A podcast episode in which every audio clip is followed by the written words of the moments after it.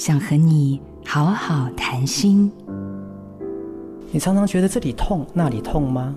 一个人的身心灵就像一家人，有乐同享，有难同当，没有一方能置身事外。从赛斯的观点，每一种疾病都代表了一个特殊的讯息。你要相信，你的身体是一座神殿，偶尔会有一些小毛病。这是为了让我们免于重病，即使身体得到了更大的疾病，也是为了重整我们的心灵。当身体出现症状，感冒、头痛或者气喘，首先你要感谢身体带出这样的讯息。接下来问我们的身体：你要告诉我什么？你想跟我沟通些什么？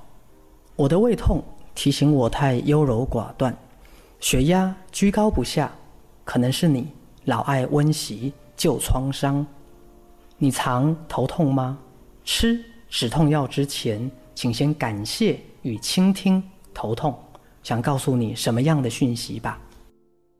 我是心灵的顽童许天生医师，追求身心灵的健康，我们一起来努力吧。做自己的主人，找回你的心。印心电子。